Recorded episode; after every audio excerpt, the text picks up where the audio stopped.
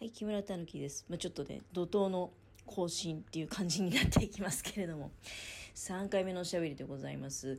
ちなみにね、お墓のことに関して言うと、まあ、やっぱりいろいろ考え方があるかと思いますので、私ね、あの、よく聞かせていただくトーカーさんの中にも、で、私のおばあちゃんもそうなんだけど、母方のおばあちゃんね、あの、おじいちゃんのためにお墓を建てるってことにものすごくね、エネルギー使ってた人なんですよ。で、私が今ね、その墓じまいしてほしいっていうふうに頼んでるのは、そのお墓のことなのね。だから、わかるよ。おばあちゃんに申し訳ないっていうのはあるわけ。すっごく思い入れがある。で、私、おばあちゃんと後半一緒に暮らしてて、お墓を建てるところ、石屋さんとかとね、お金払ったりとかいうの、いくらかかったのかっていうのだから知ってるわけ。知ってるだけに、それがね、なんかあの、なんか、なくなっちゃうっていうのは、確かにね、辛いもんがあるよなっていうのはあるわけ。うん。で、そのことを、うん、どうだろうね。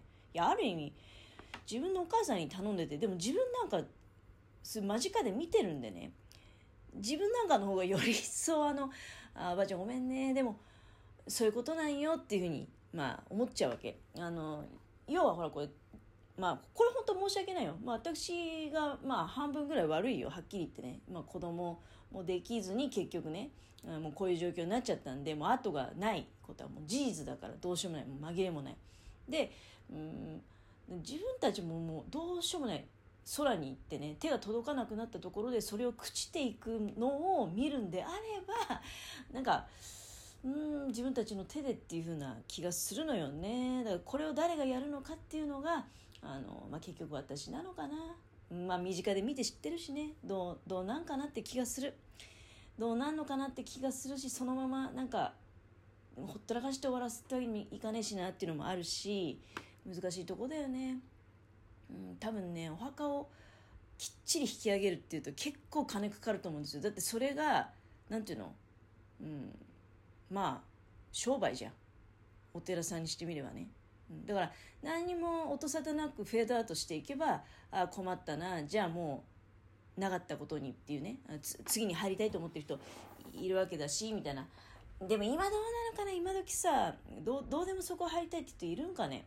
それもあるんだよ。だから、うん、お寺さん的にはうん私なんか生きてるうちはね、まあ、あのたまにお金持ってきてねみたいな感じだという気がするし、まあ、私もね財力があればね、まあ、年に1回ぐらい？年に1回？2回ぐらいはさそのお墓参りを口実にね上京する東京へ行くっていうのはまあ悪いことじゃないかなっていう気もしないでもないんだけどね。で一方さなんか結構その私の感じだとなんか自分その家の者の両親の方って本家筋とかの話聞いてるとやっぱり結構お寺とかお墓に対するなんかその力の入れ方がね違う感じしてたのでねだから私たちお墓ないからみたいなことを初めて聞かされた時は結構ね意外だなっていうふうに思いましたただまあ意外だなと思った反面あ私と同じようなタイプの考え方の人なんだなと思ってまあ、うんよかったな、よかったなっていうか、まあ、同じなんだなみたいに思ったっていうのも、まあ、ある。うん。だから、やっぱりそこを行くと不思議だね。やっぱりその、実家の方の人たちの考え方とは結構私は違ってて、ね。で、嫁に来た先で、あ、嫁に行った方の両親の方がね、あ、私と同じ考えなんだなっていうのはなんか不思議な気がするよね。まあまあまあ。あこれでまあちょっと置いときましょう。まだ全然話したいこといっぱいあるんでね。ああ、まず1個はね、久しぶりに深夜バス乗ったってことよ。しかも行きも帰りも。だけど、これ、それこそお金の話ね、ちょっと前に、出かける前にしたかな？あの、飛行機代の話しましたよね。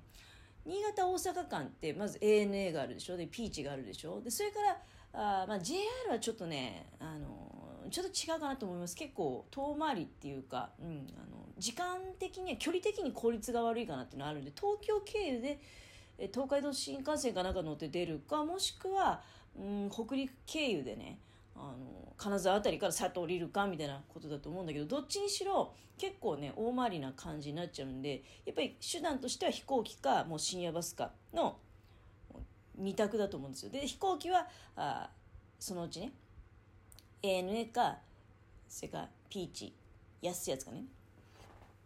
ANA は、あちなみに飛行機なんかはさあの直帰になればなるほど値段上がるんでだってどうしても乗りたいんでしょ？どうしても乗りたいんでしょ？今ね。だったらはいこれだけ正規料金くださいって感じで一番高い料金請求きますんでね。ANA だとねえっと往復で6万1人ね。で2人で行けば12万、うん、往復でだよ。1往復するだけでだよ。ピーチがえっと往復で、えー、3万かな？うん。だから2人で行くと6万。まあ ANA の半分ぐらいってことよね。これざっくりの計算でざっくりの計算。あの細かくはねそれは料金表見ないとあの細かいことは分かりませんけども。12万6万。はい。じゃあ深夜バス？ウィラーね、うん、ウィラーエクスプレスっていうあの、まあ、ご存知かと思いますけど。深夜バスはっていうふうに言いますと、えー、2人で片道でだから1万5千円、うん、往復しても3万だからさ飛行機の片道分にもならないわけよ。うん。2人で往復してもね。それは深夜バスで行くでしょうよ。というわけでね、あのー、深夜バスで、はい、えー、私、大阪行って、そして大阪から帰ってきました。でね、あのー、まあ、今のその深夜バスの値段ってね、うんと、何つったっけ、2人で往復3万っつったよね。で、行きは私だけが1人で、だから7500円、うん、で、えー、そのバスに乗って行きました。で家のものは ANA で一番いい状態よ、うん、ほぼほぼ3万ってことよね。2万9000何百ってとこなんだけど、まあ、ほぼほぼ3万。で、えー、だから私は前日の夜に出てで当日の朝に大阪着くと。で家のものは当日の朝に一番のフライトで大阪にもう、まあ、朝割と早めのね時間帯に着くとそうすると葬式には間に合うっていう時間帯だったわけよ。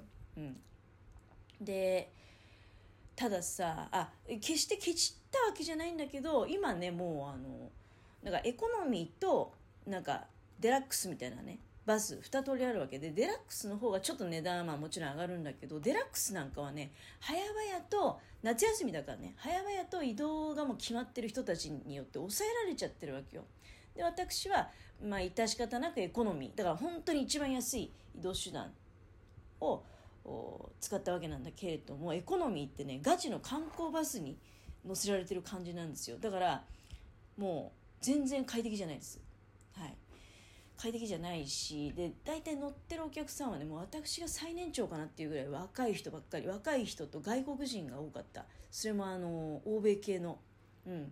アジア人じゃなかったね。金髪の人とかね。がいっぱいいた。でああだから今こういう感じなんだなーなんて思いながらね。私はねでも深夜バスは割と乗り慣れてる方でっていうのは若い頃は深夜バス乗りまくっていろんなとこ行ってたんでなので割とまあその抵抗はないないんですよ。もう状況もよく知ってるしね。あ久しぶりだな。もう15年ぶりですぐらいかな。結婚当初に長岡からえっと長岡からね。だから自分の実家の近くから。実家の人に長岡まで送ってもらって長岡から、えー、大阪まで乗ったっていうのはそれが最後だったね。15年前ぐらい。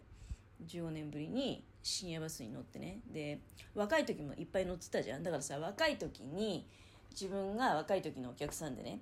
でこうバス乗る前にキョロキョロとしていてなんだこのおばちゃん。なんだこのおじちゃん。なんでこんな深夜バス乗ってんのかな？なんてことをこうハテナマークの思いでね。深夜バスに乗るのなんて若い人我々だけなんでしょ？うなんて思っていたらほんのちょっぴりだけねおじちゃんおばちゃんがいるはてなって思っていた 自分がねそのはてなと思われるような状況、うん、になってしまったななんてことを思いながら、え、その深夜バスに乗り込んだわけでございます。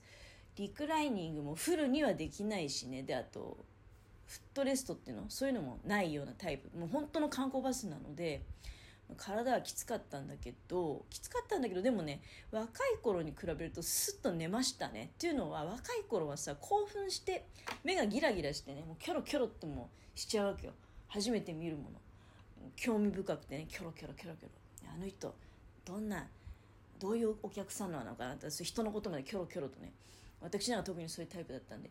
で全然眠れなくて真夜中にやっと眠ったかと思ったら休憩のところに入って休憩のところでもねあのやっぱり初めてのところだから律儀に降りてやっぱりまたキョロキョロトイレ行くだけじゃなくてキョロキョロとしてね。っていうことを繰り返してほぼほぼ一睡もできず目的地に到着なんてことはザラだったんですけどなんか年取ったらそういう興味がねあの薄れた薄れてるっていうか、まあ、ないないせいかぐっすり眠った。であとねあの思ったんですけどそのデラックスのバスの方にあのはしゃいでるやつらが乗ってたんですよ。子供さん連れの家族ファミリーとかね。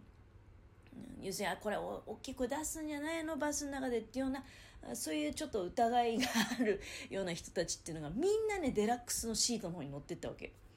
であの我々エコノミーシートの方はなんか切羽詰まった若者、うん、どうしても一番安く移動したいみたいなおとなしいいい感じの若者とそれからやっぱりそうだね。欧米系の外国人も本当物静かなね。なんか旅慣れた人が多かったね。うん。そうそうそう。旅慣れた人が多かった。だからはしゃいでないんですよ。それがねすごい助かった。だからすぐもうバス乗ったらスッと割と寝ちゃいましたね。で今昔と違ってカーテン絶対開けちゃダメってうるさいんですよ。カーテンは着地するまで絶対に開けないでくださいって朝になってもね。寝てる人いますねってそういう感じだったからあのなんかあ誰か勝手にカーテン開けちゃってんなっていうのもないしみんなはマナー良くてね非常に快適でございました。はい。それ言いたかったのよ。あのエコノミーの深夜バスにははしゃいでる人が乗ってないっていうのはだから非常にあの体はきついけど精神的には快適な状態で移動することができますよというお話でした。